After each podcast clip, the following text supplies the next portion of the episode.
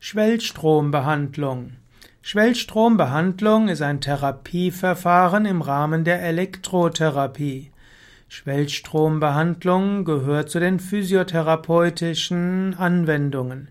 Schwellstrombehandlung wird auch von Schulmedizinern empfohlen und wirkt, soll insbesondere wirken bei sogenannter Inaktivitätsatrophie und auch für die Reinnervation geschädigter Nerven.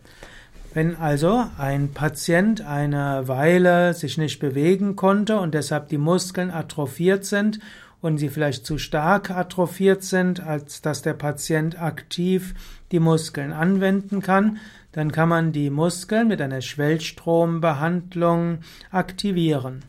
Genauso auch, wenn Nerven teilweise geschädigt sind und man diese Nerven dazu veranlassen will, sich zu regenerieren, dann ist die Schwellstrombehandlung auch hilfreich.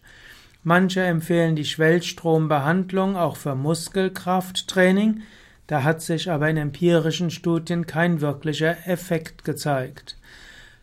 Spastische Lähmungen können mit Schwellstrombehandlung auch behandelt werden, typischerweise in Verbindung mit Krankengymnastik.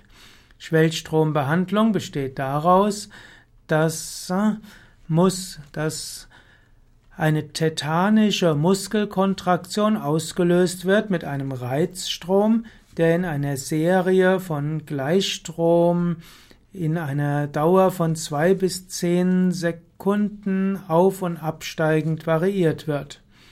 Und so wird also nicht ein gleichmäßiger Aktivierung und wieder Passivierung gemacht, sondern es wird unregelmäßig aktiviert, also der Muskel wird unregelmäßig wieder aktiviert und entspannt, so dass also ein immer wieder neuer Reiz ausgeführt wird.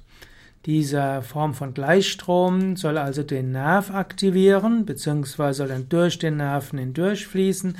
Und das führt dann auch zur Aktivierung des Muskels. Und so bekommt der Muskel einen Trainingsreiz. Und das soll helfen, dass das Muskelgewebe sich regenerieren kann.